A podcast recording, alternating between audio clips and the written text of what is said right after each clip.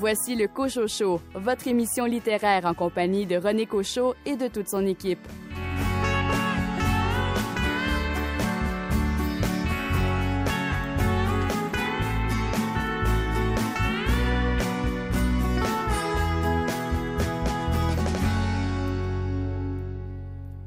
Lorsque vous entamez la lecture d'un livre, vous lui donnez combien de pages pour décider si vous le laissez tomber? Certaines personnes décideront dès les premières pages, d'autres attendront quelques chapitres. Plusieurs se donnent la peine d'en lire au moins le tiers avant de décider du sort du livre qu'ils ont entre leurs mains. J'ai déjà vu une lectrice jeter au bout de ses bras le livre qu'elle lisait. C'en était fait du roman. Moi, je suis du clan des personnes qui ont du mal à arrêter une lecture, même si celle-ci ne me procure pas particulièrement de plaisir. Chaque fois je me dis qu'il doit y avoir du bien, je persévère. Et vous, dans quel camp êtes-vous? Ici René Cochot, bienvenue à votre rendez-vous littéraire. Cette semaine, une entrevue avec Julie Dugal qui signe aux éditions Les Marchands de Feuilles le roman Nos forêts intérieures. Jean Bernier, directeur de l'édition chez Boréal, nous parle du nouveau roman de Louise Desjardins, La fille de la famille. Et Mylène Bouchard, directrice littéraire chez La Peuplade, présente le roman de Mireille Gagné, Le lièvre d'Amérique. Richard Mignot, votre polar cette semaine.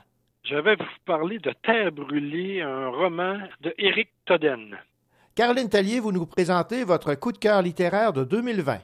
Je vous parle de L'espoir de la beauté par André Laberge aux éditions Pleine Lune. Rachel Graveline, votre chronique s'adresse au personnel enseignant. Aujourd'hui, je vous suggère deux albums à utiliser en enseignement pour les adolescents. Quant à vous, David Lessard-Gagnon, votre bande dessinée parle de vélo. Un petit traité de vélo-sophie. Et Billy Robinson parle du roman Dans l'œil de Jupiter de Tristan Malavoie.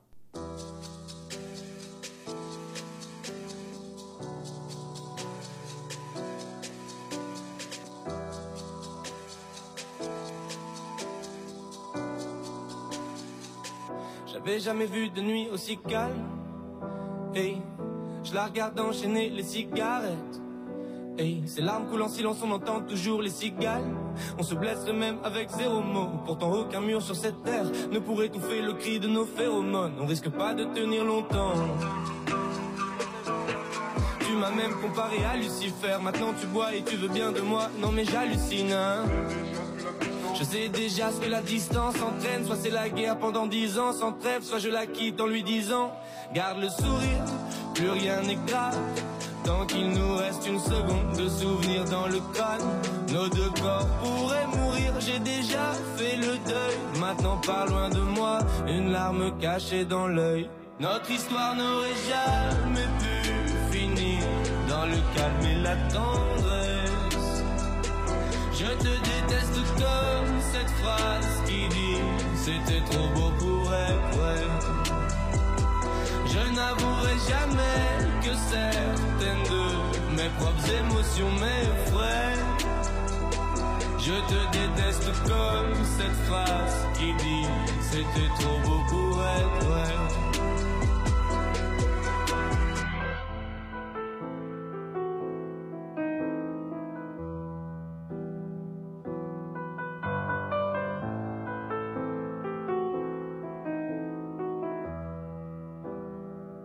Bébé, c'est moins fort que j'oublie que c'est le chaos.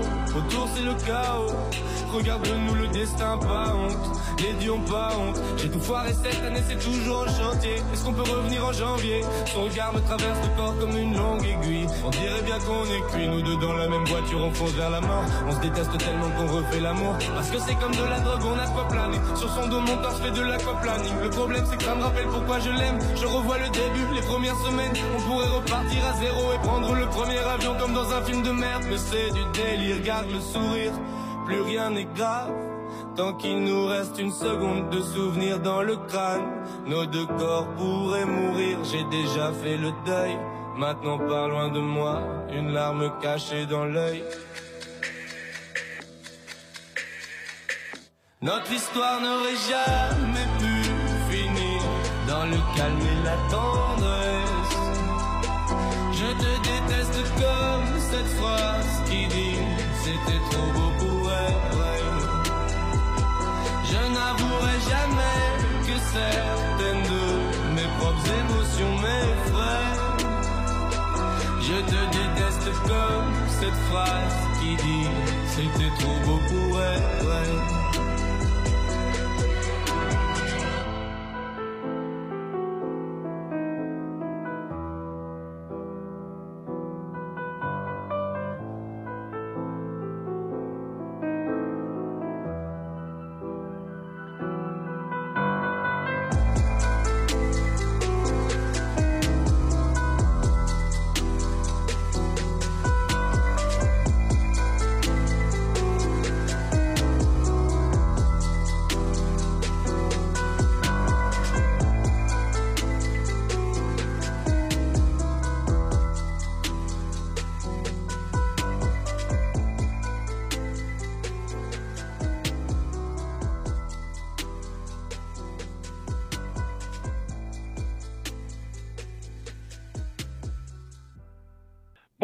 Mon nom est Richard Mignot et je vous invite dans quelques instants à entendre mes paroles sur La Terre brûlée, un roman de Eric Toden.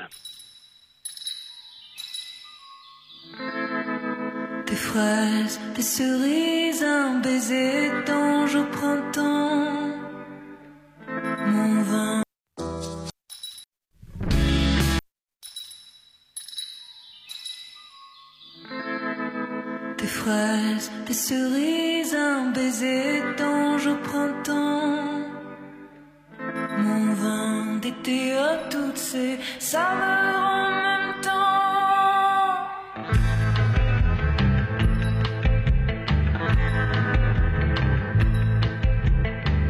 I walked in town on silver spurs that jingled too. The song that I had sent to just a few. She saw my silver spurs and said, Let's pass some time.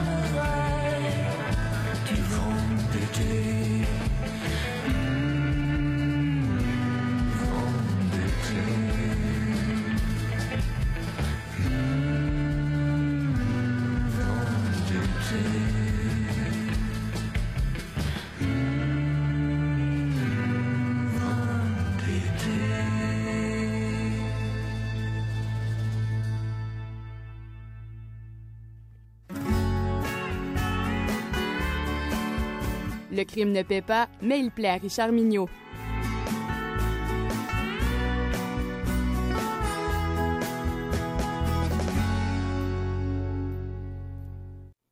Richard Mignot, bien le bonjour.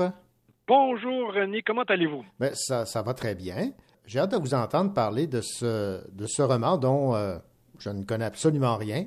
Vous connaissiez pas Éric Todden? Non, je ne connais pas Éric Todden. Eh bien, moi non plus, je ne connaissais pas.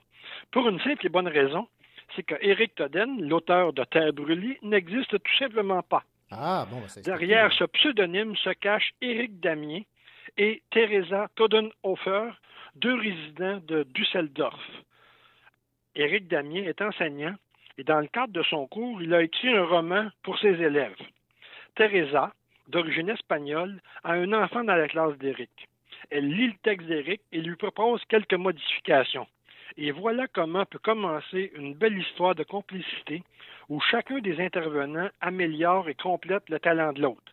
Ensemble, en respectant les forces de chacun, ils décident d'écrire un roman. Et cette première histoire connaît une belle réussite. Un travail à finir, c'est le titre du premier roman, est un polar qui mêle intrigue, enquête et faits historiques. Donc, de quoi me plaire, vous le savez bien, j'aime beaucoup les romans historiques. Mhm. Le roman connaît tellement de succès qu'on leur demande un deuxième récit et il présente Terre brûlée, le roman dont je vous parle aujourd'hui.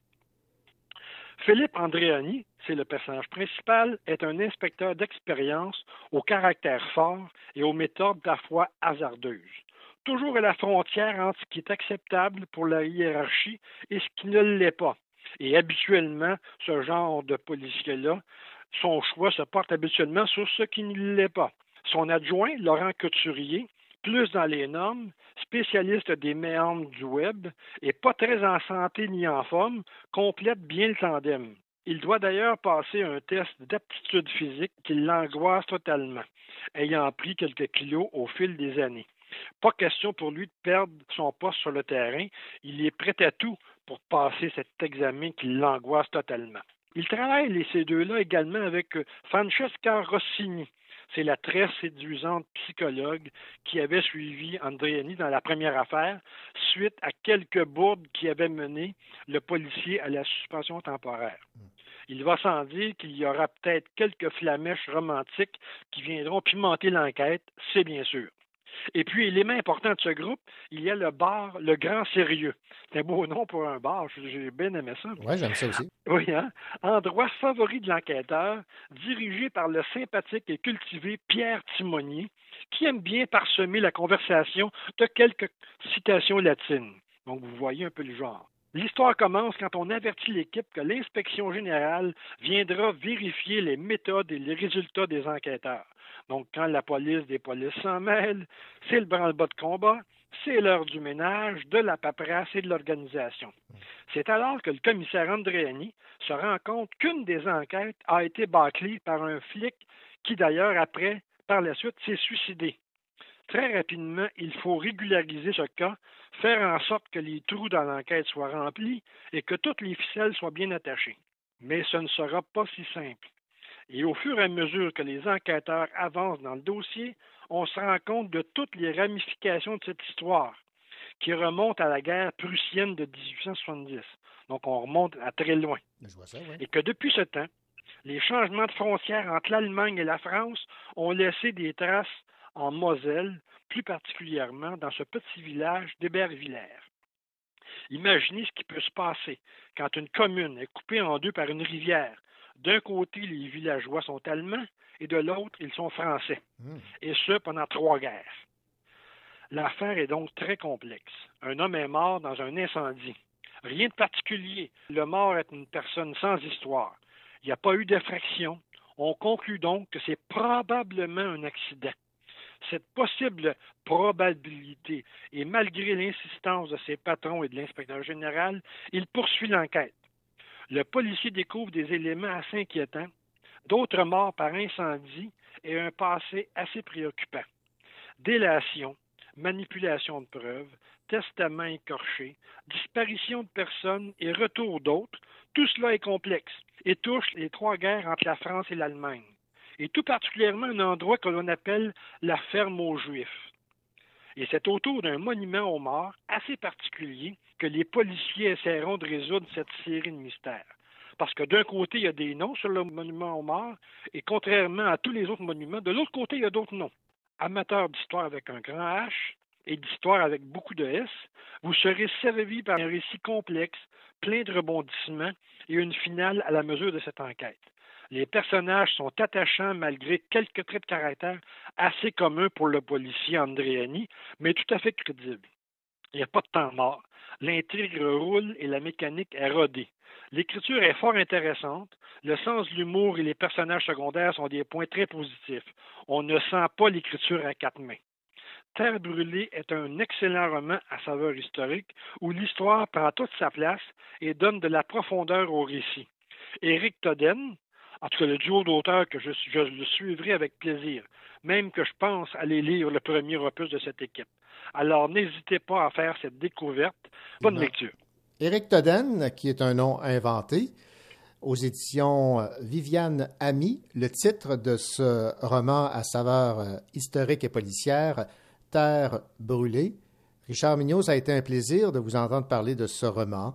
Toujours euh, aussi euh, passionnant de vous écouter euh, nous parler de vos coups de cœur littéraires en matière de littérature policière. Merci beaucoup. Ça me fait plaisir. Bonne journée. Ici Michel Plomer. Vous écoutez le Cocho Show, une magnifique émission littéraire.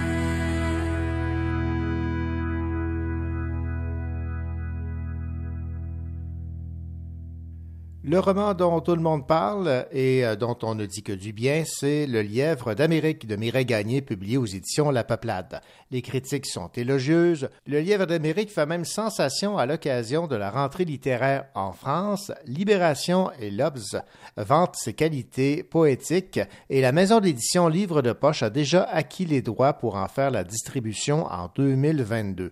Le roman est également finaliste du prix Première Plume Furet du Nord. Mireille Gagné a écrit ce roman à la suite d'un épuisement professionnel. Laissons la parole à Mylène Bouchard, la directrice littéraire des éditions La Peuplade, nous parler de ce roman qui plaît à tous. Mireille Gagné, en fait, présente un tout petit, euh, tout petit roman très court, mais vraiment très, très euh, resserré, vraiment très, très finement écrit aussi. Donc, c'est une poète et on sent quand on sent derrière vraiment le travail euh, de l'écriture dans ce livre-là qui est comme hyper actuel, en fait, qui, qui parle de performance, donc qui, critique aussi le système de, de performance dans lequel on vit où on voit que quand tout s'arrête, et comme ça, nous est arrivé ce printemps, ben que ça devient compliqué de, continuer même euh, des choses très très simples.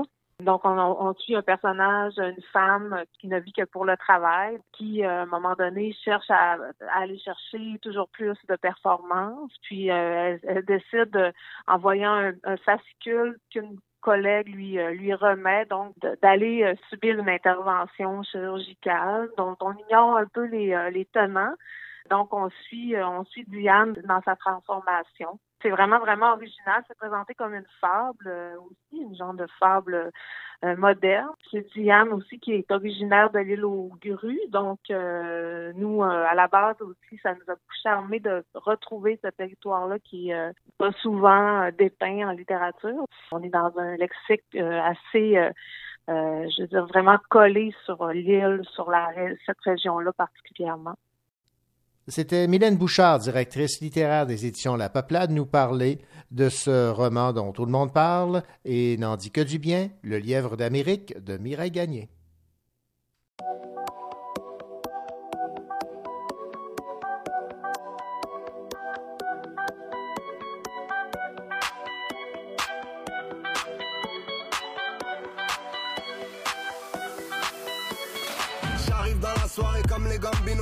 Bambina, ça vient de bon Nord. Si tu veux fumer, t'inquiète, j'ai le bon dealer. Si tu veux kiffer, t'inquiète, je suis un bon dealer. Le chip à la cama à l'aéropuerto. Avant que tu la fumes, l'olive est plus fuerte. Ici, ça bicrave jusqu'à la muerte. C'est le rein, le rein, le rein, le rein. T'es toujours élégant, t'es les balles tringues implanté. Le décor est planté, ouais, ici c'est Paris. Toujours alimenté, faut garder la santé. Ton corps, il est planté, ouais, je t'ai dit, c'est pas où. Ton prof t'a prévenu, étudier, c'est pas rien. Toi, t'as pas écouté, viens avec les parias. Les carrières à la charia, les jugements sont variés. Les carrières, les mariages, les durées sont variables m'en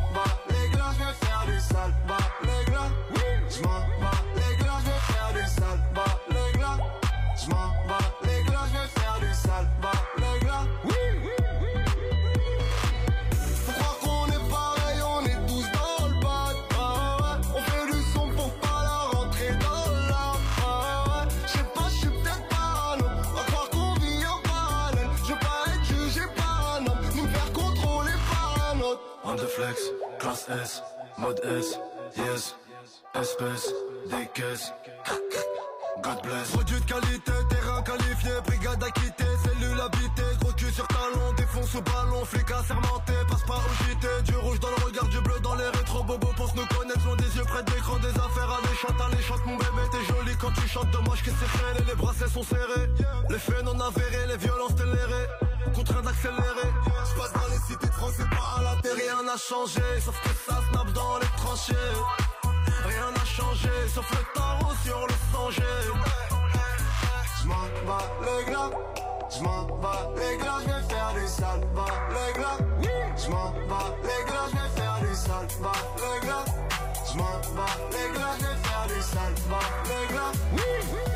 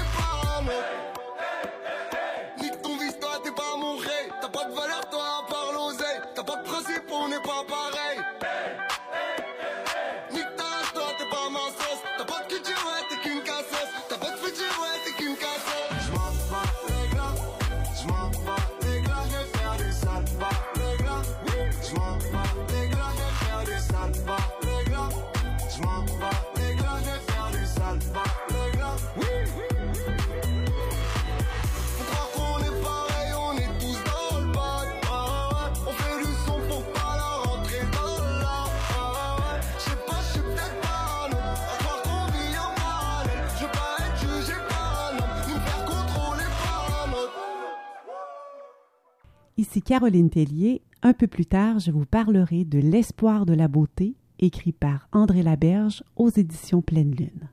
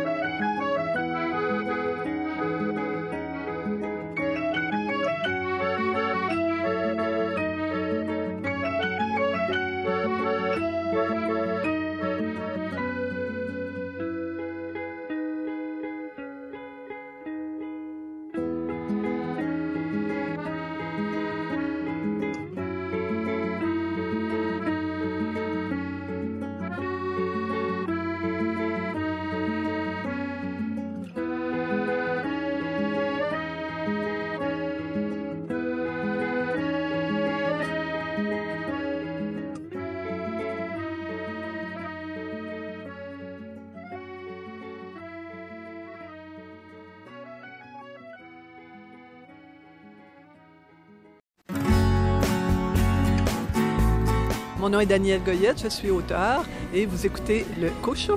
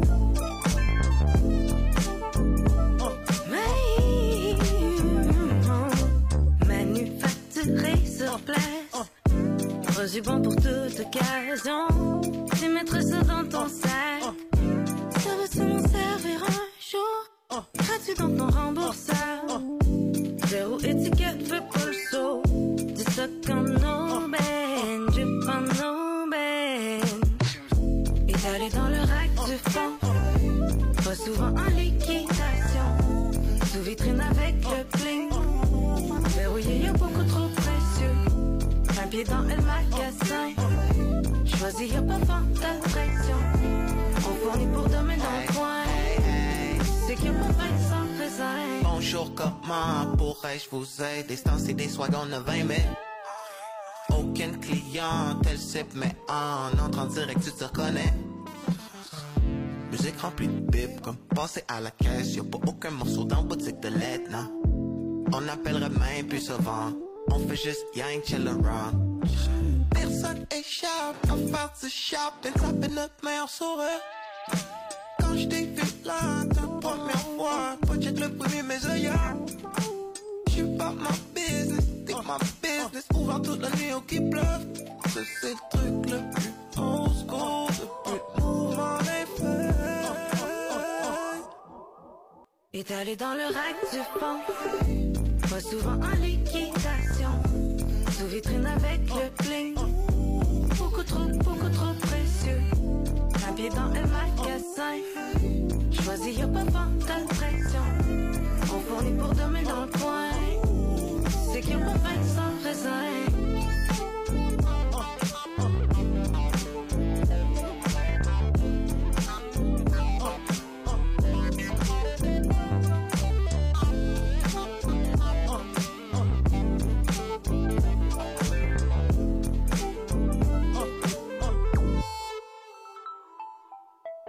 On est un petit magasin. On est local, local.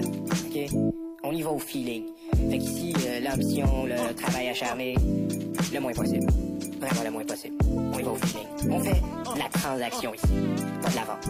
Tu comprends comment c'est différent? Fais de la transaction. Tu comprends la différence?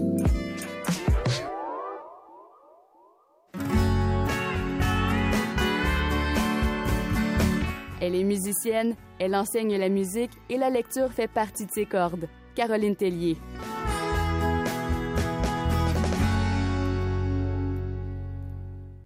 Caroline, cette semaine, un roman écrit par André Laberge aux éditions Pleine Lune, L'espoir de la beauté.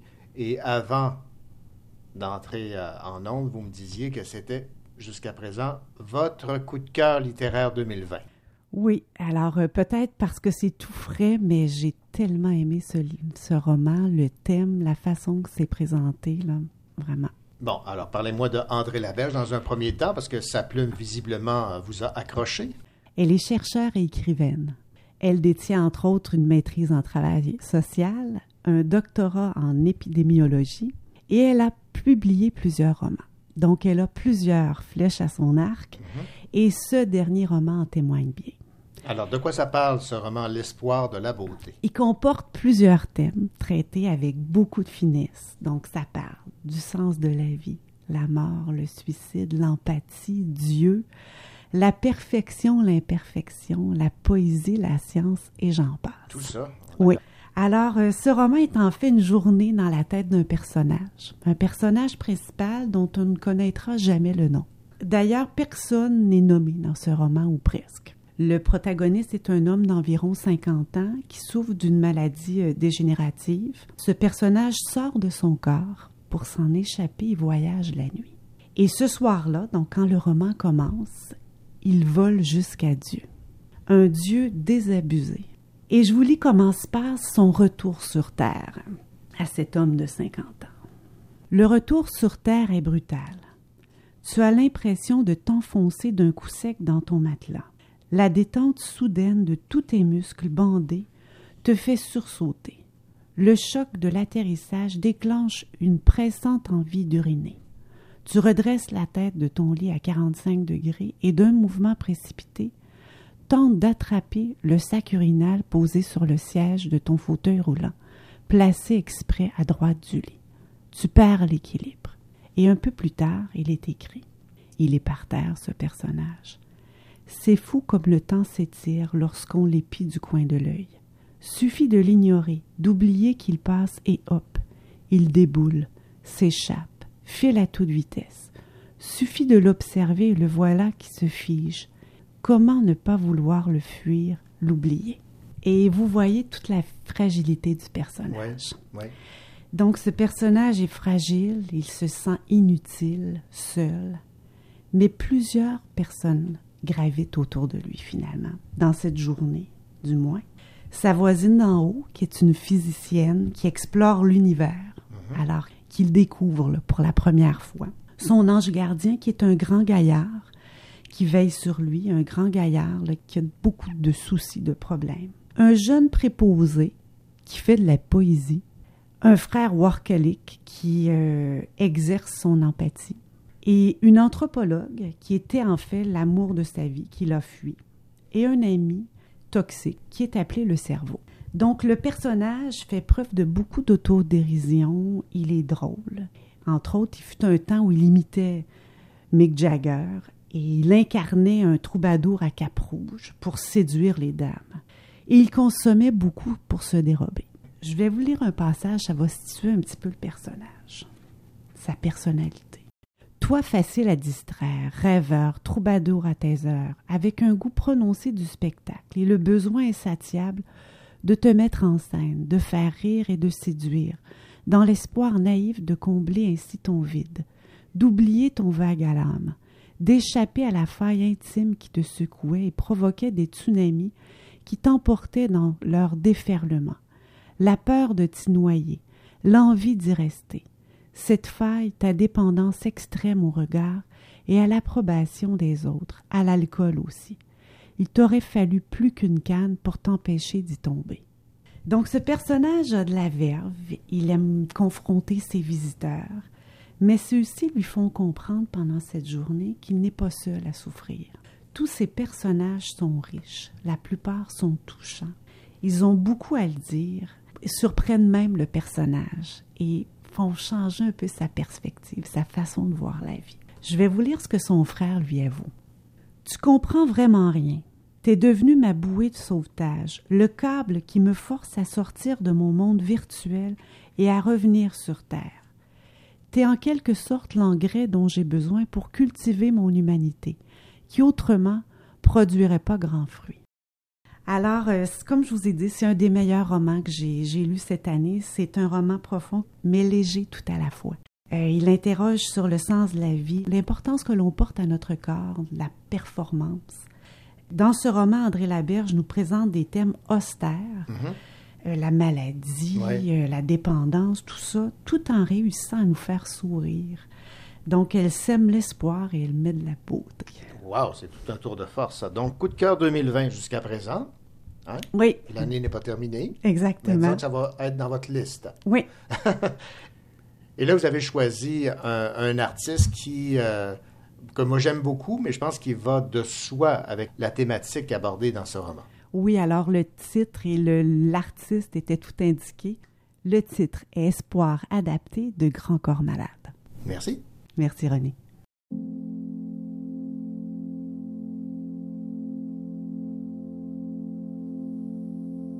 Bah ouais, c'est sûr, c'est la merde. C'est pas trop ça qui était prévu. Nos ambitions sont en berne et notre avenir en garde à vue. Et si c'est vrai que l'intelligence et la capacité d'adaptation, il va falloir la jouer rusée face à certaines situations. Avec une enclume sur le dos, les pieds liés et le vent de face, c'est déjà plus dur d'aimer la vie, de faire des sourires dans la glace. On a perdu la première manche, mais le même joueur rejoue. Le destin nous a giflé, on veut pas tendre l'autre joue.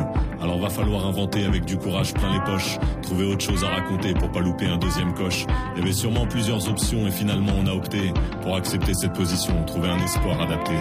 Alors on va relever les yeux quand nos regrets prendront la fuite. On se fixera des objectifs à mobilité réduite. Là-bas au bout des couloirs, il y aura de la lumière à capter. On va tenter d'aller la voir avec un espoir adapté.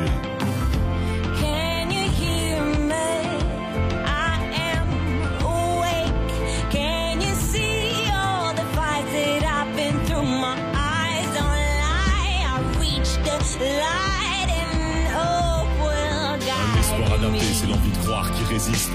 Même en milieu hostile, c'est la victoire qui existe. C'est cinq potes un peu perdus qui tentent de battre encore des ailes. C'est retrouver le bout de la sueur entre deux barres parallèles. Un espoir adapté, c'est de l'espoir bousculé. Parce qu'on est dos au mur, il n'y a plus de place pour reculer. Comme un instinct de survie, on pense encore à avancer. À la fin de quelque chose, il y a bien un truc à commencer. Après avoir nagé au cœur des points d'interrogation, on va sortir de la torpeur, certains diront reconversion. Là-bas au bout des couloirs, il y aura de la lumière à capter. On va tenter d'aller la voir avec un I've been trying to let it go, been trying to free my soul, but all the friends that I have lost and all the scars that I have left, my body embodies all my sorrows. My bones mirror my own morals. Now I don't need nothing more than to feel my heart pounding. I hold on to this second chance, I'll breathe. Retrouver un espoir sans oublier ceux qui saignent. Car dans cette quête, on n'est pas tous logés à la même enseigne. Moi, j'ai eu ma deuxième chance et même si je peux la rendre belle, je pense souvent à la tristesse du dernier sourire de Noël. Un espoir adapté, c'est faire le deuil de tous les autres. Sourire encore, ne serait-ce qu'en hommage à tous les nôtres. Ceux qui étaient là, qui m'ont porté au propre comme au figuré. Ceux qui ont adapté leur vie pour rendre la mienne moins compliquée.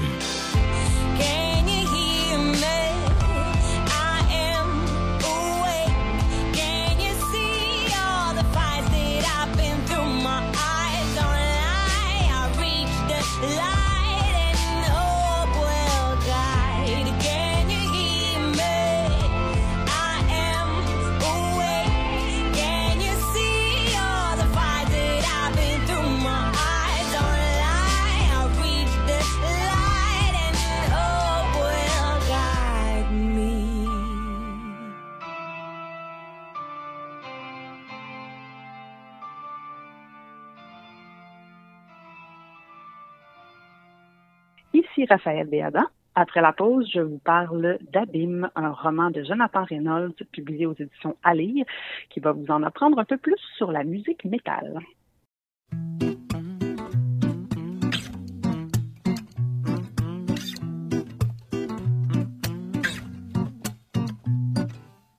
Quand en ville le grain se lève, fond d'un air agité, que se ternissent les rêves. Dans ma réalité, Je veux tes balades sur la grève.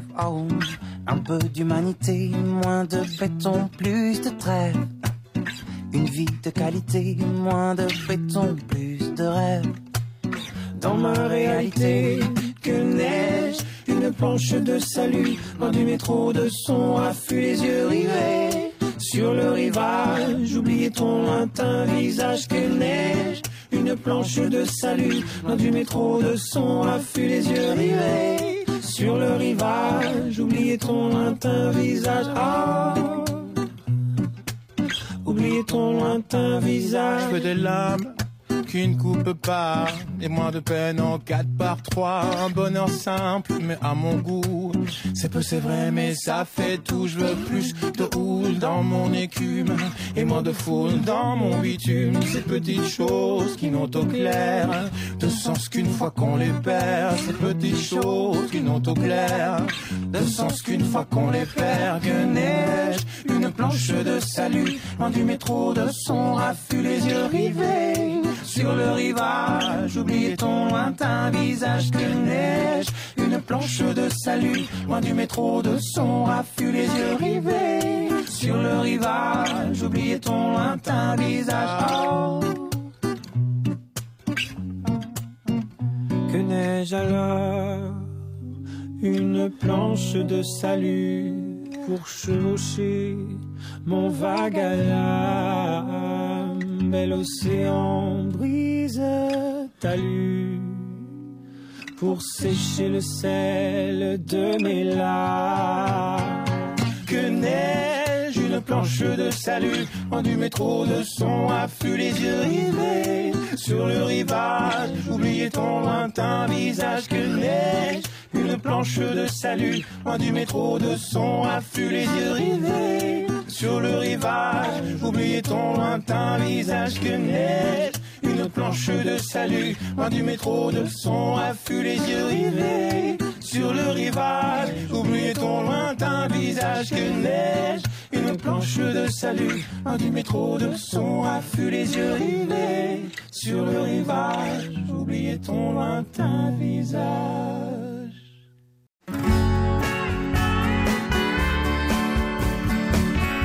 La science-fiction, le fantastique et le fantasy n'ont pas de secret pour elle. Raphaël Béadan.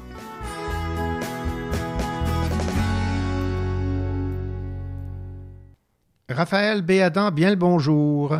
Bonjour, René. Raphaël, est-ce que vous aimez le heavy metal, vous? Eh bien, oui. Oui. J'en ai pas nécessairement l'air, mais oui, j'ai un, penchant pour la musique métal. Ben, vous, vous n'êtes pas la seule. Jonathan Reynolds, qui est euh, auteur, entre autres aux éditions À lire, a fait part de son amour pour la musique métal dans un roman qui a pour titre Abîme. Et euh, j'ai bien hâte de vous entendre parler de cette euh, offrande de Jonathan. Oui, exactement. Une offrande et, et un, un, un, un hommage, un chant, chant d'amour à la musique métal, je dirais, Exactement, de la, ouais. De la part de Jonathan Reynolds.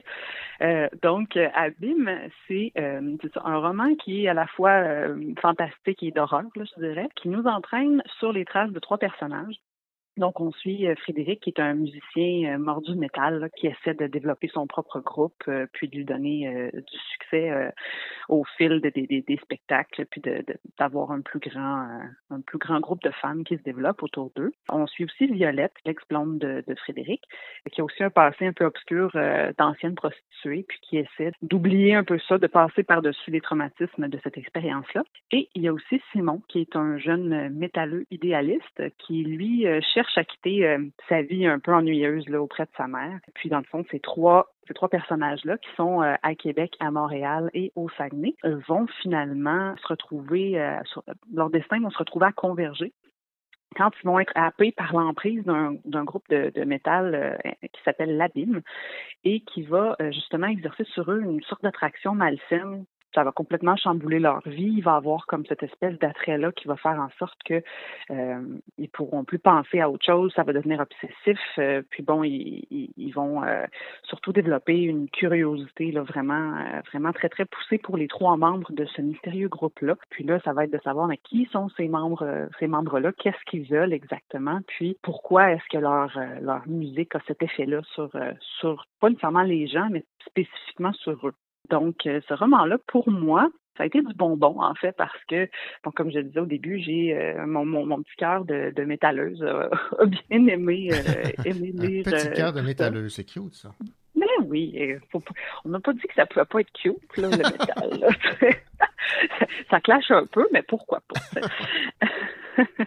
Euh, donc, euh, j'ai trouvé que c'était euh, une belle occasion de, de découverte, des découvertes musicales et de l'univers et, des termes là, du, du, métal pour, pour des gens, par exemple, qui, qui seraient pas familiers avec le genre ou qui n'aimeraient pas nécessairement ça, mais ça, ça donne quand même une, je trouve, une, une, une, image assez réaliste de ce que ça peut être le quotidien ou la vie d'un musicien, euh, puis dans, dans cet univers-là, avec les termes employés, puis tout ça. Euh, puis même, euh, bon, on le sait, le, le, les, groupes de métal, il y a, une, variété là, euh, pas, pas infini, mais très, très vaste de genres de métal différents. Donc, euh, on n'écoute pas tous les mêmes genres. Puis ça fait que ben, moi, j'ai eu l'occasion de découvrir euh, des groupes euh, dont j'avais jamais entendu parler ou que je connaissais de nom. Puis, par curiosité, je suis allée écouter par la suite. Mm-hmm. Donc, ça, c'était un aspect un peu interactif, intéressant avec, avec le roman. C'est vraiment l'horreur et le fantastique qui sont présents, qui se développent hein, tout au long, puis qui prennent de l'ampleur le plus on se rapproche de l'apogée. sont bien dosés, c'est habilement entremêlé. Donc, euh, il n'y a pas trop de flafla, il n'y a pas de longueur. C'est pas un roman qui est très long, mais tout est à sa place, puis tout, euh, tout avance bien. Euh, la structure est un peu fragmentée, donc ce qui fait qu'on parle d'un personnage à l'autre, mais ça nous assure un, un, dynamisme, puis ça entretient le suspense. Donc moi, j'ai bien aimé cette structure-là. Euh, puis ben, les personnages sont, sont bien construits sont agréables à suivre, même si parfois ils sont pas nécessairement agréables comme personne. Euh, mais, euh, mais ça reste, c'est ça que dans l'ensemble, ils forment un, un, groupe de personnages là, qui est intéressant à découvrir. Puis euh, ça, rendent bien service finalement au propos puis à l'histoire. Donc euh, moi, c'est un, un roman que j'ai beaucoup, euh, que j'ai beaucoup apprécié puis que, qui s'est lu un peu trop vite même. Là. J'en aurais pris plus. Là. ah ben on va, on va passer le message à Jonathan, peut-être Abîme 2. C'est ça. Jonathan Reynolds, euh, aux éditions À lire, le roman dont vous nous parliez cette semaine. Euh, Abîme. Merci beaucoup, Raphaël Béadan. Merci, René.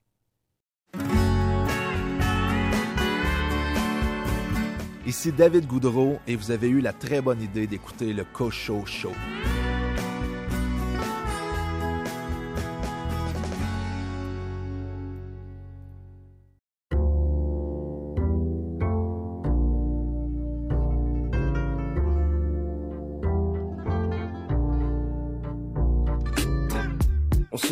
La distanciation. Place de hate, on pourrait faire de l'appréciation. Je suis rendu un adulte, mais j'ai l'esprit d'un petit garçon. Tout le monde, c'est mes amis, peu importe la couleur de tes caleçons. Dans les échos de la vie, j'entends le partage. Que la paix règne et que les sages parlent. Des odeurs réconfortantes quand je me balade sur mon royalien. J'ai pas de pouvoir spéciaux, je te fais pas de cinéma. C'est pas comme dans Naruto, ouais, je sais déjà. Mais j'écoute bien chez moi. Plaisir québécois. Everybody's gonna aimer toi. Oui, toi, mais dis-moi où est l'amour.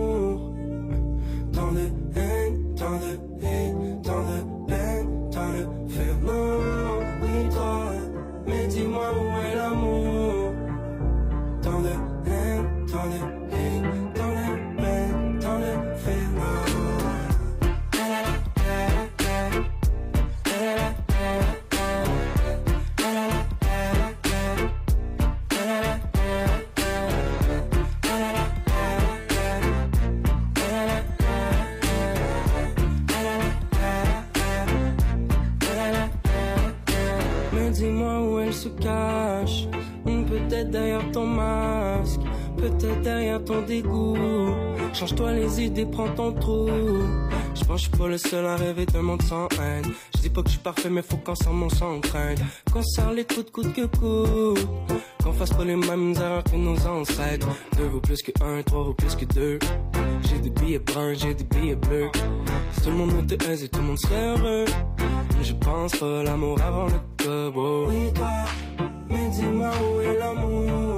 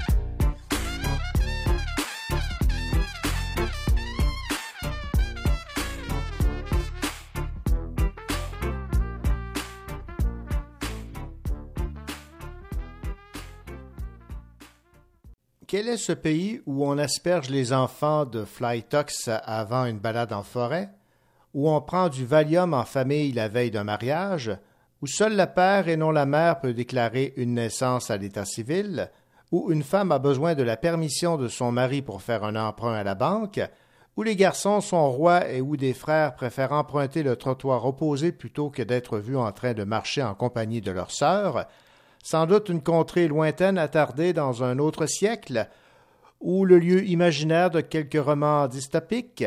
Pas du tout. En fait, il s'agit d'un pays très réel, très proche, le nôtre, pendant les années 60 et 70.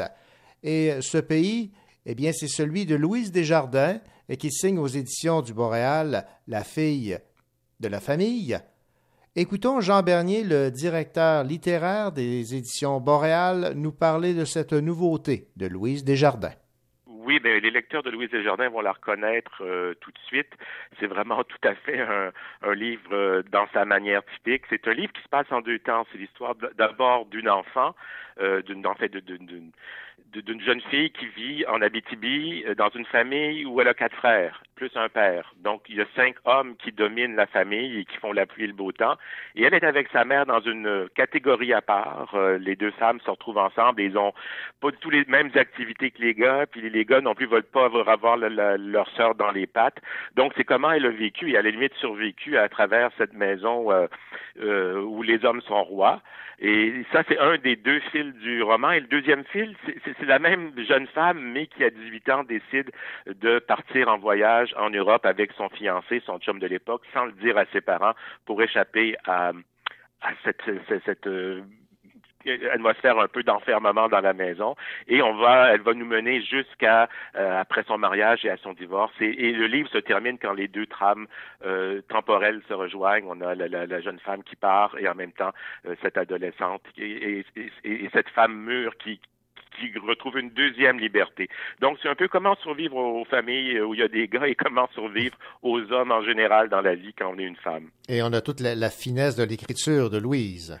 Oui, c'est drôle parce que c'est vraiment fait avec des, des, des, des, des petits épisodes, des choses très concrètes, très très euh, pleines d'atmosphère de, de cette enfance en Abitibi quand même où où ils partaient en famille dans la Volkswagen et puis ils s'aspergeaient tous de, de Flytox, d'insecticides avant de monter dans, dans dans la voiture et ensuite le père transportait de la dynamite sans dire à personne. En fait, c'est une autre époque, vous savez, où c'était beaucoup moins réglementé qu'aujourd'hui dans la vie et euh, et elle rappelle, c est, c est, ça a l'air tellement loin de nous, tout ça, mais c'est quand même tout proche. Et également quand elle est plus vieille, euh, quand elle, elle commence à enseigner, ben là, il y a toujours les qui, qui, qui décident de ce qui va être au programme et comment doivent euh, s'habiller les, les, les, les, institutrices et également quand elle va à la banque pour faire un, un, emprunt pour une voiture, elle se rend compte qu'il faut la signature de son mari.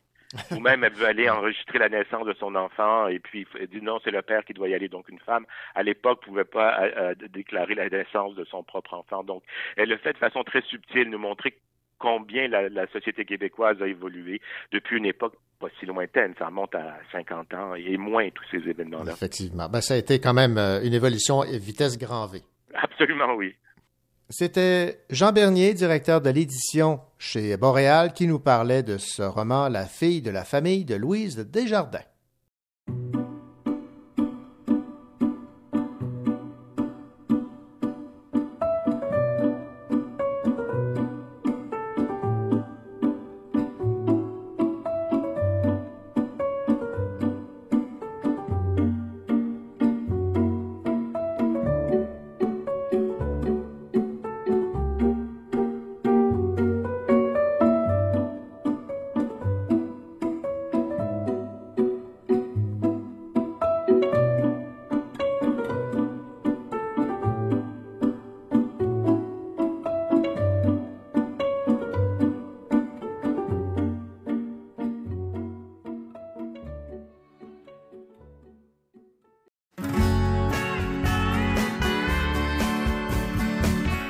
Voici la deuxième heure du Cochocho, votre rendez-vous littéraire en compagnie de René Cochot et de toute son équipe. Au cours de cette deuxième partie d'émission, vous aurez l'occasion d'entendre Julie Dugal parler de son roman Nos forêts intérieures, publié aux éditions Les Marchands de Feuilles. Rachel Graveline, de votre côté, des livres qui s'adressent au personnel enseignant. Aujourd'hui, je vous suggère deux albums à utiliser en enseignement pour les adolescents. Quant à vous, David Lessard-Gagnon, vous avez choisi de nous parler d'une bande dessinée où il est question de vélo. Un petit traité de vélo-sophie. Et Billy Robinson parle du roman Dans l'œil de Jupiter de Tristan Malavoie. Bonne deuxième heure.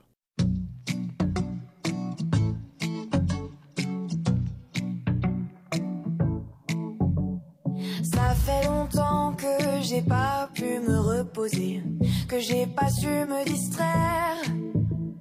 Ça fait longtemps que j'ai pas posé sous mes pieds le calme des rivières. Ça fait longtemps que je sens le vent se lever et moi je prends la poussière.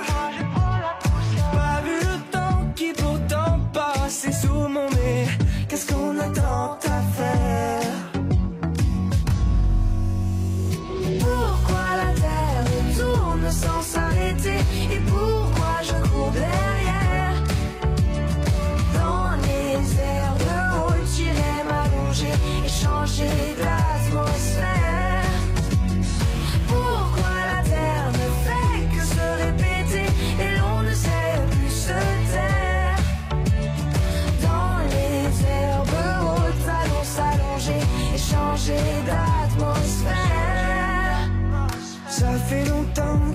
Traîne, mais pas fatigué. Je garde les yeux en l'air. À chercher du sens au silence, au ciel étoilé. Juste un peu de lumière. Ça fait longtemps que le temps veut nous rassembler. Et quand l'amour nous resserre, on oublie nos peurs, nos erreurs. On commence à chanter partout dans l'univers.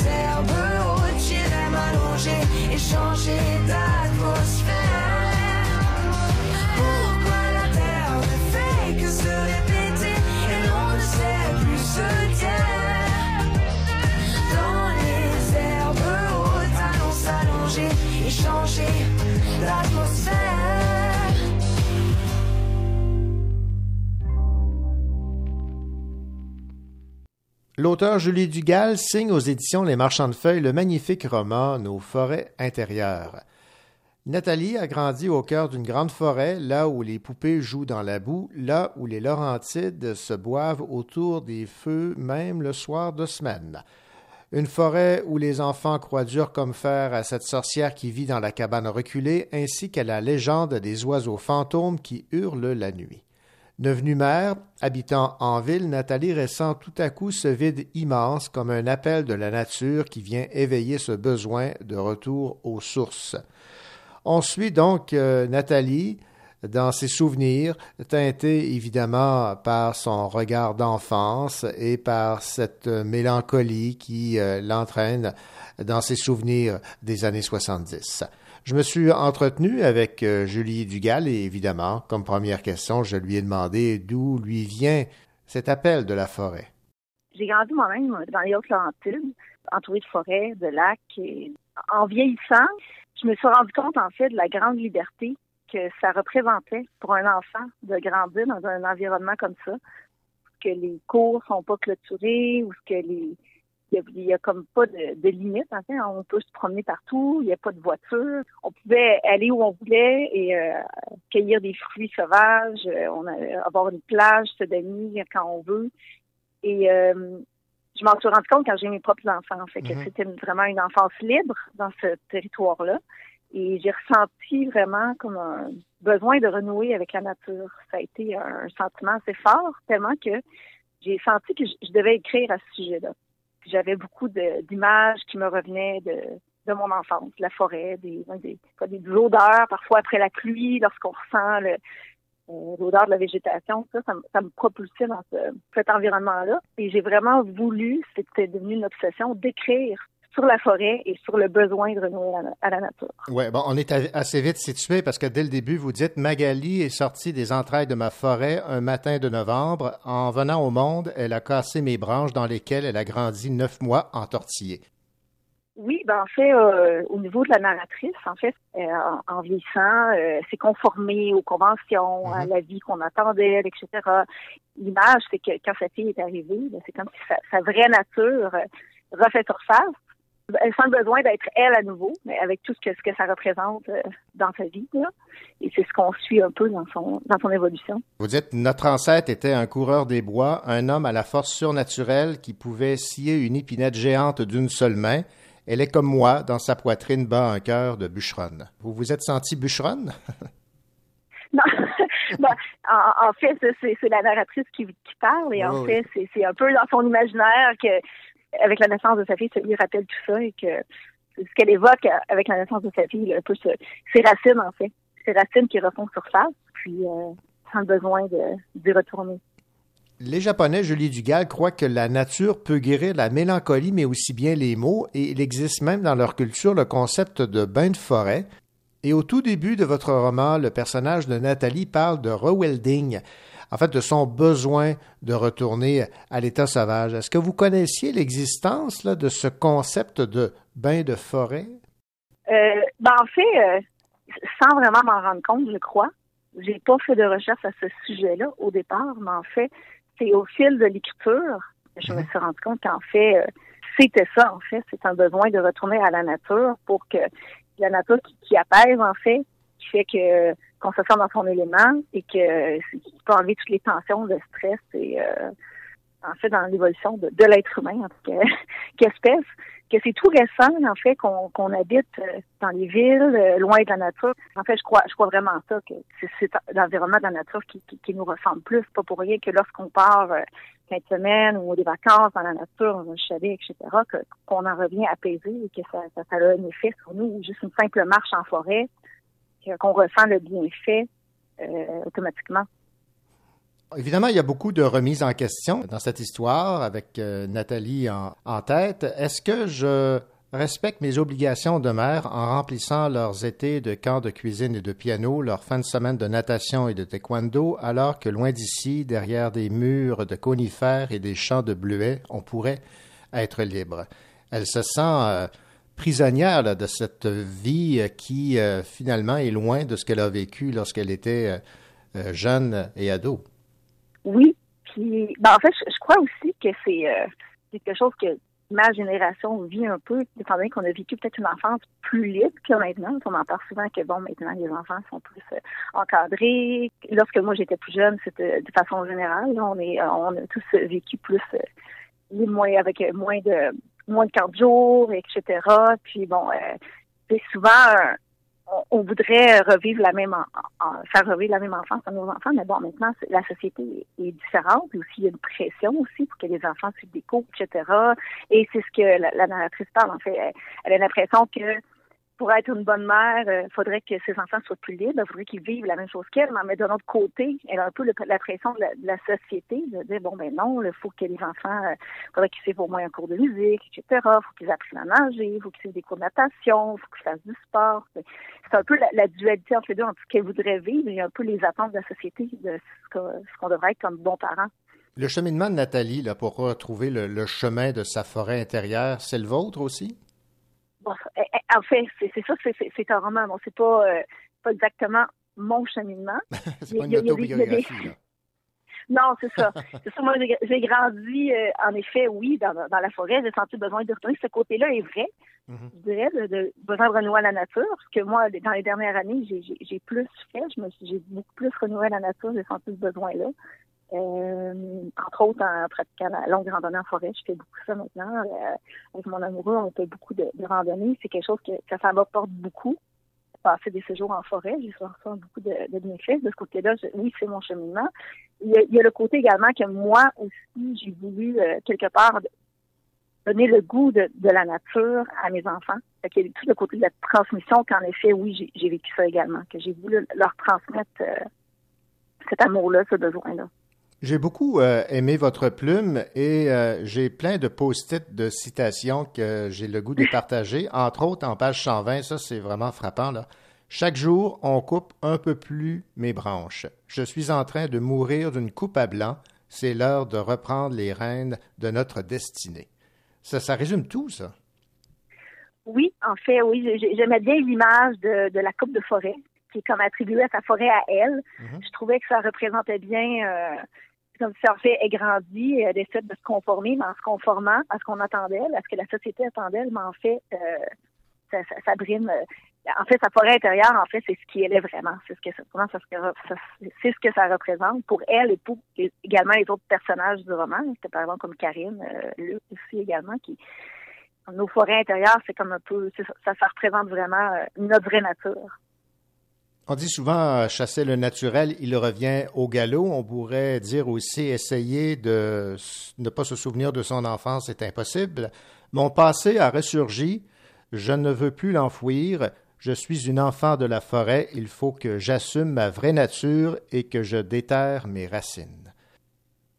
Oui, oui, ben, évidemment, je crois que ce qu'on ce qu'on vit lorsque nos premières années de, de vie, de vie notre, notre jeunesse, le cadre dans lequel on grandit, euh, l'environnement, euh, forcément, ça, ça va venir teinter euh, qui on est plus tard, évidemment. Parlons maintenant de cette amitié, parce que Nathalie, elle a évidemment bon sa, sa, sa vie de, de mère, mais elle se rappelle également son enfance avec, entre autres, sa cousine Karine. En lisant cette histoire d'amitié, je me suis même demandé si l'amitié est plus fort que l'amour. Ah, ben évidemment, je crois que la- la- l'amitié euh, peut être aussi forte, sinon plus que l'amour. Et euh, je crois évidemment, on a tous des amitiés qui nous ont marqués, qui nous ont euh, parfois déçus. En fait, surtout dans le cas de l'amitié entre Karine et, et Nathalie, dans le dans le roman, c'est une amitié qui est très fusionnelle également. Comme elles grandissent ensemble, qu'il n'y a personne d'autre, euh, pas d'autres amis, en fait, c'est un endroit que c'est- c'est leur ami, c'est, sa cousine, son cousin, etc une amitié très fusionnelle et en fait, euh, comme ils, ils grandissent euh, vraiment beaucoup euh, toujours l'une avec l'autre, mais parfois, en grandissant dans des chemins différents, différents euh, Nathalie se, se sent des fois, parfois déçue, parfois, euh, et en fait, c'est ça, elle, elle aimerait que ça reste comme avant, mais évidemment, avec le temps, ils prennent des chemins différents, mais bon, on voit, euh, on suit l'évolution, on voit leur parcours, en fait, de comment que leur, leur, leur amitié euh, évoluent dans des directions différentes, mais qu'en fait, finalement, elles sont toujours aussi importantes, je crois, l'une pour l'autre, malgré leur, leur, chemin de vie. Exactement. Maintenant, évidemment, lorsqu'on jette un coup d'œil sur notre passé, c'est toujours un peu un peu plus beau que peut-être ça ne l'a été. C'est une enfance un peu magnifiée là, que vous nous présentez. Crois qu'on fait tous un peu ça avec nos ben souvenirs du passé, ben avec nos souvenirs d'enfance. Évidemment, euh, on, le voit un peu aussi dans, le roman. Parfois, il y a des souvenirs que, des fois, à la limite, en vieillissant, on se demande si c'était vraiment des souvenirs qui sont arrivés ou si c'est une photo qu'on a vue, qu'on s'est imaginé ce qui est arrivé ou qu'on a entendu des dribbles. Et ce qui arrive, c'est ce qui arrive un peu à Nathalie. À un moment donné, elle dit, euh, tout, tout se confond dans ma mémoire. Je ne sais plus ce que j'ai inventé, je ne sais plus ce qui est vraiment arrivé. Et c'est un peu ça aussi, les souvenirs d'enfance. Hein. C'est comme un, album réconfortant qu'on se fait dans notre tête, auquel on recourt en se disant que c'était extraordinaire, mais c'est à un moment donné aussi, euh, durant le roman, elle, est confrontée un peu à la réalité de ce qui, est vraiment arrivé et ce qu'elle avait imaginé dans sa tête et ce qui est peut-être pas tout à fait la, la réalité et que c'était pas parfait finalement. Et cette sorcière qui vit dans la cabane reculée et la légende des oiseaux fantômes qui hurlent la nuit, ça c'est une invention ou euh, ça fait partie de votre euh, folklore? en fait, euh, je me suis brièvement inspirée que quand j'étais jeune, nos parents parlaient qu'il y avait déjà eu dans la forêt, un peu plus loin, un ermite dans la forêt et qu'un jour, on l'avait trouvé pendu. Et ça, ça m'avait moi dans mon imaginaire d'enfant, ça m'avait toujours marqué ce fait-là. On en, j'en entendais parler, puis ça, ça m'intriguait beaucoup. J'imaginais ça, c'était euh, c'était comme euh, c'est quelque chose qui m'avait marqué. Mm-hmm. Et, euh, et de l'autre côté, en fait, oui, il y avait cet oiseau qui était dans notre forêt, qui parfois on entendait, qui dont je parle dans le roman, qui est l'angousin beau pourri. Oui. Et qui a un cri assez particulier. Et lorsque j'étais petite, c'est un oiseau nocturne, et je l'entendais, et également, ce cri-là a beaucoup marqué mon imaginaire parce que moi, j'imaginais énorme, puis euh, ça me réveillait la nuit. Euh, et euh, c'est juste que c'est un oiseau nocturne qui peut crier, j'ai lu jusqu'à des centaines de fois hmm. par nuit. Et en fait, je, l'ai beaucoup entendu durant mon enfance. Et j'ai voulu en fait, je, suis partie de ces éléments-là pour en bâtir un peu une mythologie, un mythe autour de, de, cet oiseau et avec Hivernal, j'ai bâti euh, cette histoire de la sortant. Euh, je m'en suis un, peu inspirée. eh bien, Julie Dugal, ça a été un plaisir de discuter avec vous de votre roman Nos forêts intérieures, publié par les éditions Marchand de Feuilles. Un magnifique euh, roman avec une magnifique page couverture aussi. J'imagine que vous êtes d'accord avec mon affirmation. Oui, quand, lorsque mon éditrice m'a montré la, la page couverture, j'étais euh, vraiment, vraiment très heureuse de cette page couverture. Je trouve que ça illustre bien le, livre également, ça représente bien de mm. voir euh, cette femme avec sa, fille dans ses mains. Puis euh, j'ai trouvé, je ne pouvais pas avoir une meilleure illustration pour présenter mon, mon, roman. Julie Dugal, merci beaucoup et puis beaucoup de succès avec ce roman. Merci beaucoup. Merci.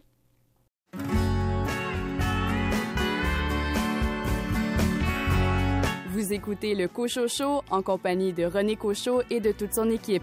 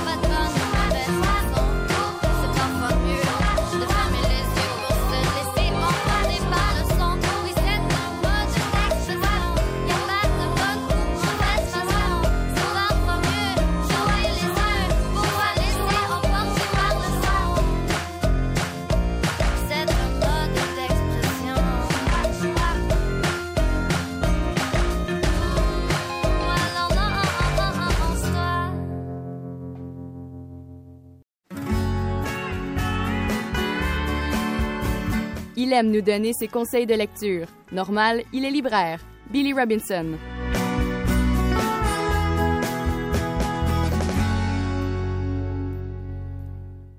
Billy Robinson, j'ai comme euh, une idée que vous allez partager mon point de vue sur le nouveau roman de Tristan Malavoie qui a pour titre Dans l'œil de Jupiter.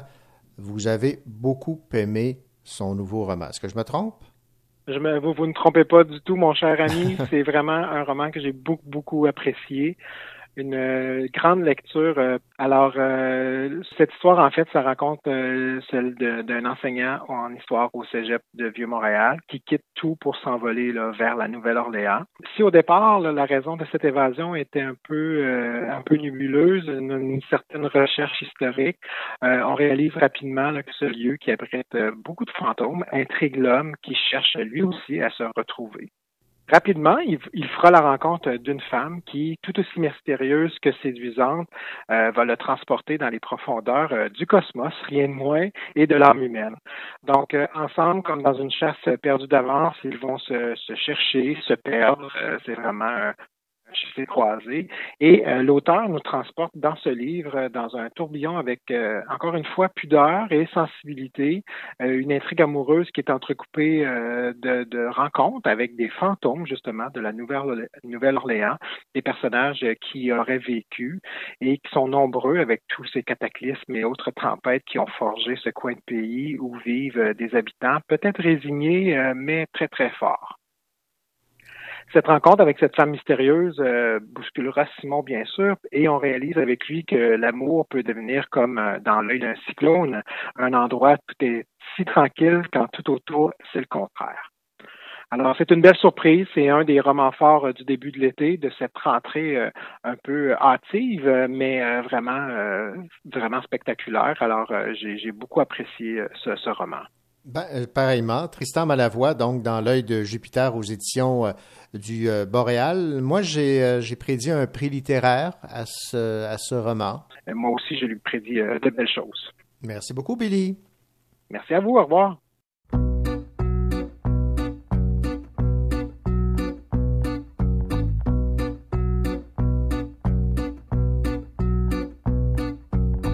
Tu l'imaginais pas comme ça, la quarantaine quand t'étais petit c'est la vie.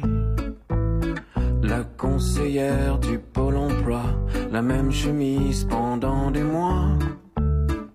La fin de tes rêves, ton histoire avait mal tourné. À l'école déjà, tu dormais. Fixés sur le plafond, les araignées criaient ton nom. Là-bas, au fond de tes rêves, au fond de tes rêves, au fond de tes rêves,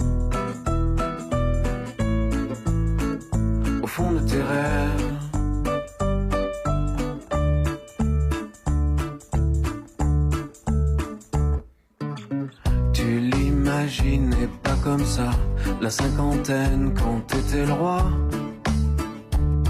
du parking. T'avais la plus belle mobilette, toutes les filles te montaient la tête pour que tu les emmènes loin. Rendez-vous au contrôle technique.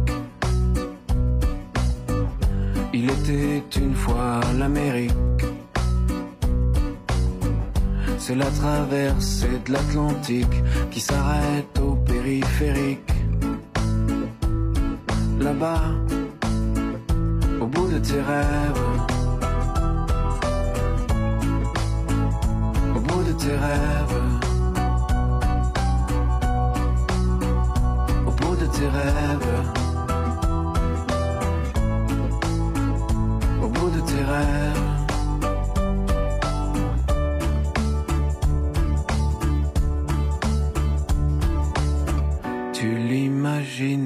Comme ça la soixantaine quand t'étais petit.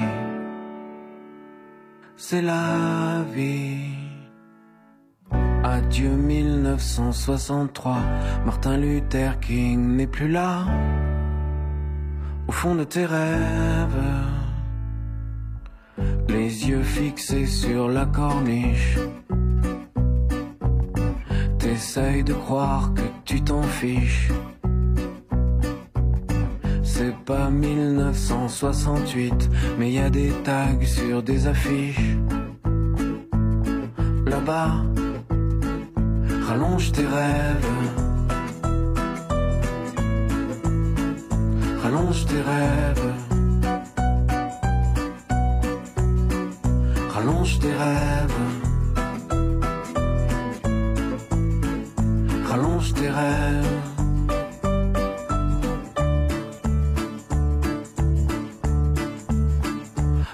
Tes rêves.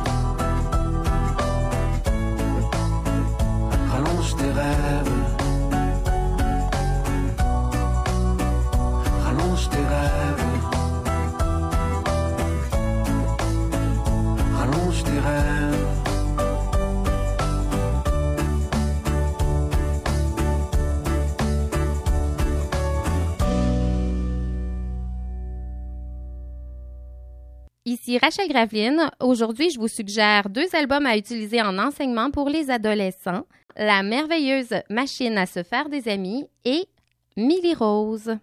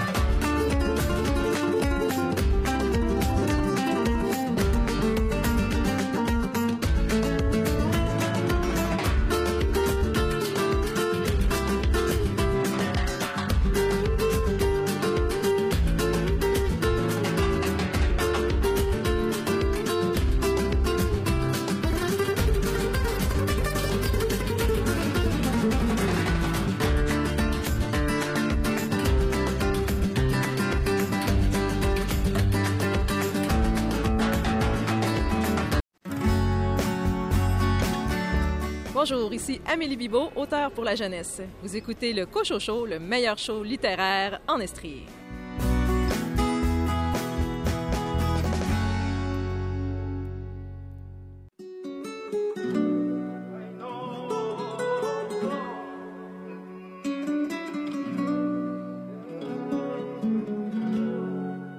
J'ai bien compris le poids des mots, à chacun son fardeau.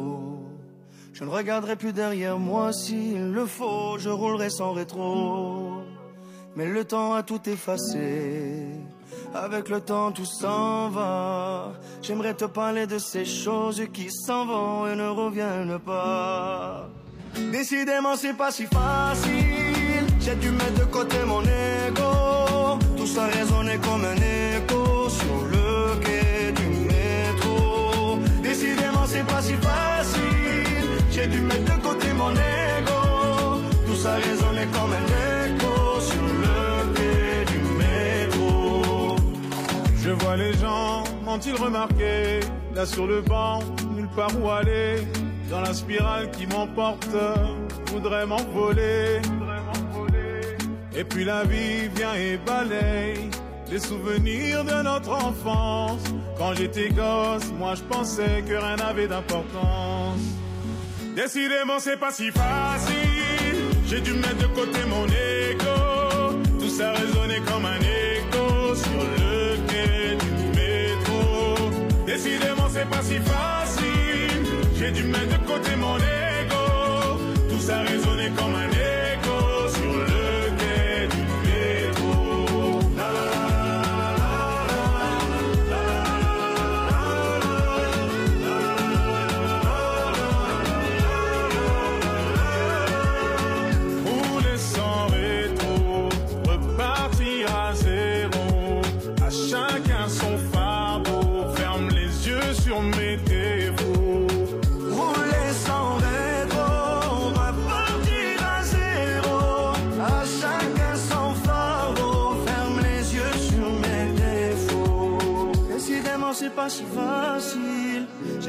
de côté mon ego. Tout ça résonnait comme un écho sur le quai du métro. Décidément, c'est pas si facile. J'ai dû mettre de côté mon ego. Tout ça résonnait comme un écho sur le quai du métro. Décidément, c'est pas si facile. J'ai dû mettre de côté mon ego. Tout ça résonnait comme un écho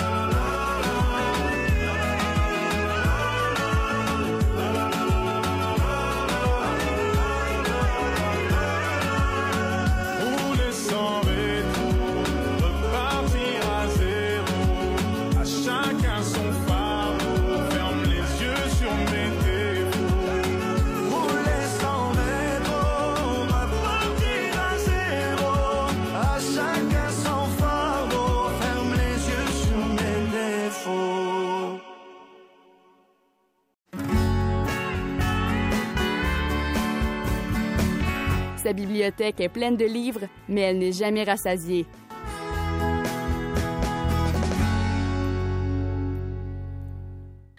Rachel Graveline, cette semaine, deux albums à utiliser pour l'enseignement secondaire. Un premier qui a pour titre euh, La merveilleuse machine à se faire des amis de Nick Bland aux éditions scolastiques et Millie Rose aux éditions Druide de Lily Chartrand et aux illustrations Annie Rodrigue. Alors, c'est en entendant parler du fait que certains enseignants du secondaire utilisaient l'album comme outil pédagogique que j'ai décidé de me pencher un petit peu sur la question pour dénicher des livres qui étaient propices à ça. Et pour ce faire, je pense qu'il faut vraiment envisager l'album pour l'ensemble de ce qu'il représente et non pas seulement comme un livre pour les enfants. En ce sens, il faut davantage fouiller dans les thèmes abordés, dans les enjeux de l'histoire qui se rattachent à différentes réalités, que ce soit au niveau social, écologique ou dans les valeurs morales. On sera généralement toujours en mesure de puiser dans les sujets dominants pour permettre aux étudiants d'argumenter, de réfléchir ou alors d'envisager de travailler sur les procédés littéraires comme les métaphores, les comparaisons, les symboliques et sur la structure du texte. Alors, je trouvais ça particulièrement intéressant euh, de réfléchir à cette question en pensant à des albums. Ben oui. Pour l'appliquer de manière concrète, j'en ai trouvé deux à vous suggérer qui me semblent intéressants à exploiter, que vous pourrez adapter à votre façon. Bien sûr. Alors, le premier, c'est La merveilleuse machine à se faire des amis par Nick Bland, publié aux éditions scolastiques. L'histoire nous invite à découvrir la poulette la plus affable de la ferme Bagatelle qui tombe par hasard sur un téléphone cellulaire oublié. Oh. La fameuse machine à se faire des amis. Ah, la voilà. Et voilà. Et la cocotte se prend bien vite au jeu des textos et bientôt son enthousiasme est, est si grand qu'elle qu'elle passe plus de temps à, à s'occuper de ses rencontres virtuelles. Elle se met à négliger son entourage et bien sûr, elle va apprendre à ses dépens qu'il faut toujours rester méfiant sur les réseaux sans compter que la pré- les présences en chair et en os sont euh, plus importantes que celles souvent éphémères du monde virtuel, surtout si on ne veut pas finir en encas. oui, effectivement. Alors, c'est un petit peu l'histoire de, de cet album. Et ce que je pense qui est intéressant, et vous le sentez venir certainement, avec cet album, c'est vraiment d'aller chercher le côté argumentaire. Ben oui. On peut d'emblée parler des raisons aussi euh, qui font en sorte que l'histoire s'apparente plus à une fable qu'à euh, ou à une allégorie. Mais euh, évidemment, euh, je pense que l'idéal avec ça, c'est vraiment d'aller dans le vif du sujet en parlant de la présence du numérique chez les jeunes. Je pense que ce que ça permet, c'est de créer une balance entre le réalisme du propos et le côté humoristique qui se dégage euh, de l'album, qui permet d'aborder l'aspect moralisateur avec plus de légèreté. Et l'enseignant ou l'animateur pourra donc se créer des groupes de débat pour échanger sur euh, des sujets comme l'étiquette, la politesse, la méfiance sur les réseaux, les clichés et tout ça en s'appuyant sur les métaphores de la poulette ou du grand méchant loup qui se cache derrière l'écran. Et il est évidemment possible de stimuler euh, l'écriture par le biais euh, de l'album en permettant aux élèves de créer un texte d'opinion basé sur l'imaginaire employé par l'auteur et je pense que le résultat risque d'être assez intéressant. Ça, c'est ma première suggestion en ce qui concerne l'enseignement avec les albums au niveau du secondaire. Je l'aime, cette euh, proposition-là. J'ai hâte d'entendre la deuxième. Alors, dans la deuxième suggestion, je vous parle de l'album Millie Rose, écrit par Lily Chartrand et illustré par Annie Rodrigue, qui est publié dans la collection Motifs aux éditions Druide. Je vais commencer par vous faire un petit résumé. À son réveil, Millie Rose découvre une clé inconnue à ses pieds et déduit immédiatement, vu son étrangeté, qu'elle doit provenir du bois joli qui est un endroit enchanté. Pour découvrir son utilité, Millie Rose décide de se rendre dans le bois interdit. En chemin, elle fait la rencontre de divers personnages qui lui conseillent de rebrousser chemin. Trop curieuse pour s'arrêter, la téméraire va choisir de poursuivre sa route dans les bois. Elle croisera un loup avec un coffret, une sorcière avec un grimoire fermé à clé et un ogre aussi avec un coffre qui, euh, qui l'utilise en guise de pendentif. Et la fillette, plus elle va avancer, plus elle va se sentir lente et lourde jusqu'à ce qu'elle se transforme en statue. Et on va arriver à la fin surprenante ce que je trouve particulier dans cet album-là, c'est qu'on a vraiment une belle intrigue pour un album jeunesse. De l'utiliser euh, chez les adolescents, je pense que ça peut être très intéressant. Dans l'album, comme l'intrigue et les différents rebondissements s'y prêtent bien, je pense que de découvrir les genres littéraires, soit l'horreur, la romance, le suspense, peut devenir assez captivant. L'histoire, à la base, correspond évidemment du fantastique, mais en quoi on peut changer la trame pour que l'aventure coïncide, par exemple, à de la science-fiction? Comme les élèves se retrouvent à travailler la description, la structure, c'est intéressant parce qu'avec les, les, illustrations qui sont vraiment superbes, ça vient stimuler l'imaginaire et il leur reste juste à transposer le tout pour changer l'esthétique de l'histoire et je pense que ça permet justement de mieux ancrer la connaissance des genres littéraires. Et évidemment, ce qu'on peut faire aussi, comme il s'agit d'un conte, c'est euh, d'aborder euh, le, le, la différence entre les contes. On a le conte fantastique, on a le conte merveilleux, mais comme la finale de l'histoire est une finale surprenante, on peut aussi se rendre jusqu'au format de la nouvelle. Euh, évidemment, l'histoire est trop courte pour qu'on puisse en faire une nouvelle, mais ça pourrait être intéressant de suggérer à des jeunes si Millie Rose devenait une nouvelle qu'est-ce que ça changerait dans l'histoire. Mhm. À ce niveau-là, ça devient intéressant et stimulant. Comme le format des albums est court, ça permet de travailler rapidement dans le vif du sujet. En bref, ce qu'on peut dire, c'est que euh, l'usage des albums comme outil éducatif amène un côté ludique et je pense aussi que ça va créer un, une certaine motivation chez euh, plusieurs élèves parce que ça fait appel à quelque chose d'un peu différent, beaucoup moins euh, didactique. Oui. Et on pourrait peut-être même les interpeller en parlant de compte en banque. on s'éloigne, on s'éloigne. Merci beaucoup, Rachel Graveline. Alors, je rappelle ces deux albums à utiliser en enseignement secondaire pour euh, différentes raisons. Lily Chartrand et euh, Annie Rodrigue aux illustrations pour Millie Rose chez Druide dans la collection Motif et La merveilleuse machine à se faire des amis, j'adore le titre, de Nick Bland aux éditions scolastiques. Merci beaucoup pour cette chronique. Merci à vous. Get it. On a get it, on pop le champagne. Cœur balistique, on drop à scandale. Grosse esthétique, on est sur notre X. On est prolifique, on reste politique. La grosse game money, t'es juste riche dans toute. La grosse t'as plein body, arrête, but t'es pas. Ouais, ton flow, baby, c'est mou comme la crème chantilly. T'es home alone, rookie, pendant que je produis à Paris. Hey, plus de money pour ma campagne. Hey, futur ministre dans les sondages. Hey, j'ai ma business dans mes sandales. Hey, hey, hey, hey, hey. Plus de money dans ma campagne. Hey, futur ministre dans les sondages. J'ai ma business dans mes hey. Gros déjeuner continental. J'suis ton PDG international. Ouvre ta télé, bro, mon nom toujours en capital. Prends un numéro si tu veux get une initiale. Brain dead, deadline, on s'en calisse. Grosse vie, jet lag, première ministre. Hater, red flag, j'connais les risques. Later, y'all gonna work on my business. Hey, plus de money pour ma campagne. Hey, futur ministre dans les sondages. Hey, j'ai ma business dans mes sandales. Hey, hey,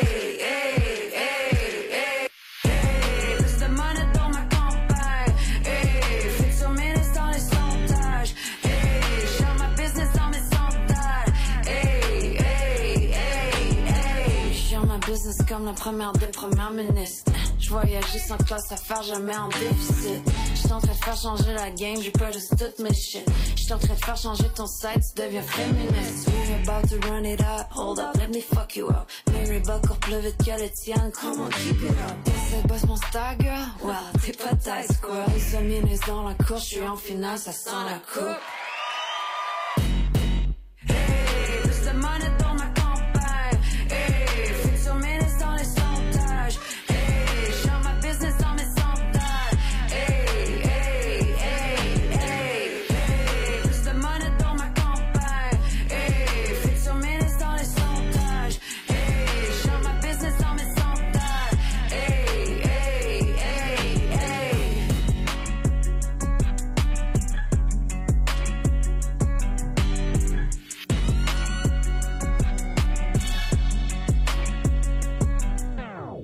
Ici David Lessard-Gagnon, libraire à la coop de l'Université de Sherbrooke et aujourd'hui nous allons traverser un petit traité de vélo Sophie.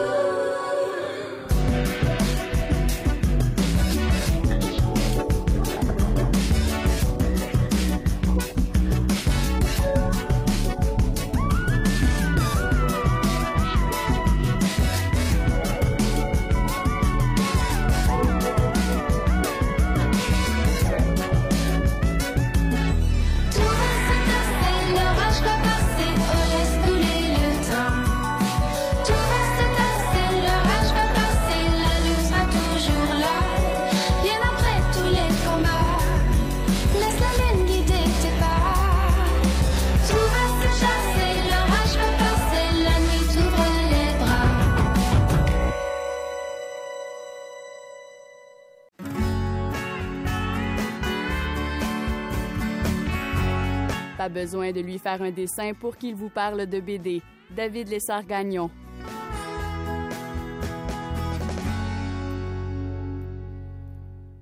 David Lessard-Gagnon, je sais que vous êtes euh, quelqu'un qui euh, pratiquait beaucoup le vélo pour vous déplacer.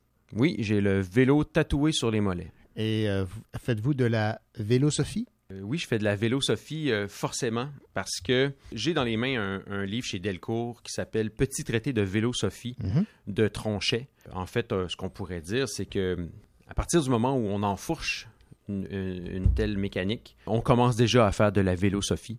J'utilise en fait, bien honnêtement, euh, René, aujourd'hui, euh, j'utilise la tribune que, que tu me fournis pour faire carrément de la politique. Euh, c'est carrément ça. Et euh, ce sera euh, aujourd'hui mon pamphlet, ce petit traité de vélosophie, parce que malgré son titre qui pourrait sembler scientifique et objectif, tel n'est pas le cas du tout. On pourrait plutôt parler de défense du vélo ou attaque contre ce qui n'est pas un vélo. Donc, euh, la société de l'automobile y en, en prend pour son grade dans cette euh, petite bande dessinée. Ce sont donc des planches thématiques sur un sujet, la transpiration, l'espace privé, la compétition, les disputes, la liberté. Donc, tout ça, euh, on a trois cases, six cases, tout dépendant, toujours sur euh, une seule planche, et qui sont euh, des défenses intempestives du vélo en tant que, que sauveteur de l'humanité, ni plus ni moins, et euh, une dénonciation de la société automobile comme étant un danger pour notre civilisation. Donc, c'est c'est aussi clair que ça. Et là, ça a l'air grave, ce que je dis, mais en fait, c'est c'est dit avec beaucoup, beaucoup d'humour. Ouais. Mais c'est effectivement sans aucune ambiguïté. Quand on est en voiture, on se ferme au monde. Quand on est en vélo, on est en plein dedans. Quand on est en voiture, on est tout plié. Quand on est en vélo, on est tout droit. Quand on se dispute en voiture, là, euh, toute la tension monte puis il reste contenu dans l'habitacle. Se chicaner en vélo, euh, le vent lui-même emporte les paroles mauvaises puis euh, les fait disparaître. Donc vous voyez le Mhm. genre de propos. Ouais. Moi, j'ai trouvé ça très, très, très amusant, euh, jouissif, parce que, bon, c'est ça, ça va effectivement 100% dans, dans ma philosophie à moi. Très peu de données scientifiques, très peu de faits. C'est juste un- une belle charge bien sentie, là, euh, mais faite dans l'humour, qui n'est pas euh, choquante non plus. Hein, euh, ceux qui seront choqués par ce récit ben, devraient peut-être effectivement reviser leur position pour essayer de se calmer un peu. Tout cela n'est que de l'humour, mais voilà. Tronchet est un type qui fait de la BD depuis fort longtemps, de plein d'endroits, donc maîtrise très bien son truc. C'est très personnel aussi, des fois c'est simplement des anecdotes par rapport à sa propre expérience, par rapport à l'expérience d'amis ou euh, des trucs euh, plus euh, généraux. Ça donne certainement le goût d'enfourcher sa bécane puis euh, de se faire euh, de se faire aller le mollet, euh, de, de tester son braquet, surtout à Sherbrooke, hein, on peut monter des, ça, se lancer le mont- se lancer le défi de monter des pentes infinies ou de les descendre à toute vitesse comme on veut, tous les plaisirs y sont. Oui, mais tout ce qui descend remonte. Oui, voilà. Ou tout ce qui remonte descend. Donc, vous vous êtes reconnu là-dedans. là? Oui, je me suis euh, tout à fait euh, reconnu. Puis tu sais, bon, c'est européen, mais euh, la perspective, la perspective est la même parce que justement le vélo c'est quelque chose de mondial. Ah, hein. oui. Peu- Qu'on fasse, euh, qu'on fasse du vélo au Botswana, euh, au, au Cambodge ou euh, ou dans la région des cantons de l'Est, le plaisir reste le même. Et la réalité aussi. Et puis, parlez-moi un peu de la qualité des dessins. Moi, j'ai jeté un coup d'œil, j'ai trouvé ça super beau. Mais Tronchet a un trait joyeux et bon enfant dans une certaine mesure. On est dans des expressions euh, approximatives, mais très, euh, très révélatrices euh, néanmoins. C'est tout à fait euh, rythmé, joyeux, ça se lit tout seul. Et à la limite, là, à abandonner sur un banc de parc là, pour voir c'est qui que ça va intéresser. Petit traité de vélosophie de Tronchet aux éditions Delcourt. Merci. Plaisir.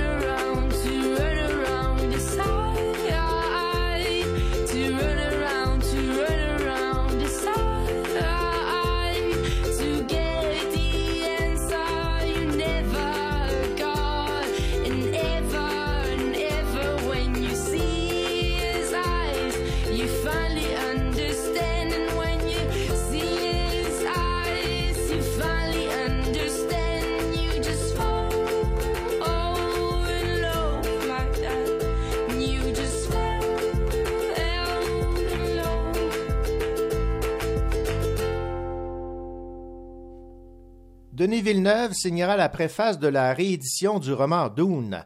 Pour souligner les 50 ans de sa première publication en France et la sortie du nouveau film, les éditions Robert Laffont vont rééditer cet automne en format de luxe la version française de Dune avec une préface du réalisateur Denis Villeneuve. Rappelons que le roman Dune de l'écrivain américain Frank Herbert est l'ouvrage de science-fiction le plus vendu dans le monde depuis la parution de sa version originale en 1965. Et c'est là-dessus que se termine cette autre édition du euh, Cocho Show. J'espère que l'émission vous a plu. Je vous rappelle qu'il est possible de la réécouter en balado. D'ici là, ben, on vous souhaite du côté de toute l'équipe euh, une belle semaine et surtout, évidemment, de belles lectures. Allez, au revoir, à la semaine prochaine.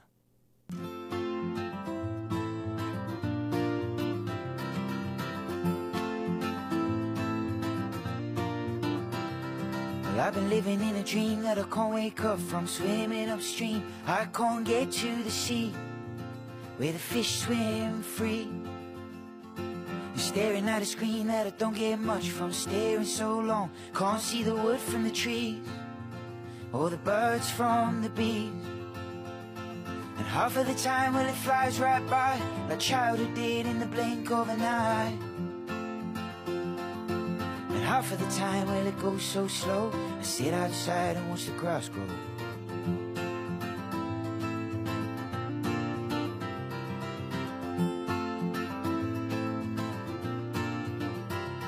Well, I've been running on a treadmill, legs like lead. Will there ever be a needle for this thread I've been weaving since I was born?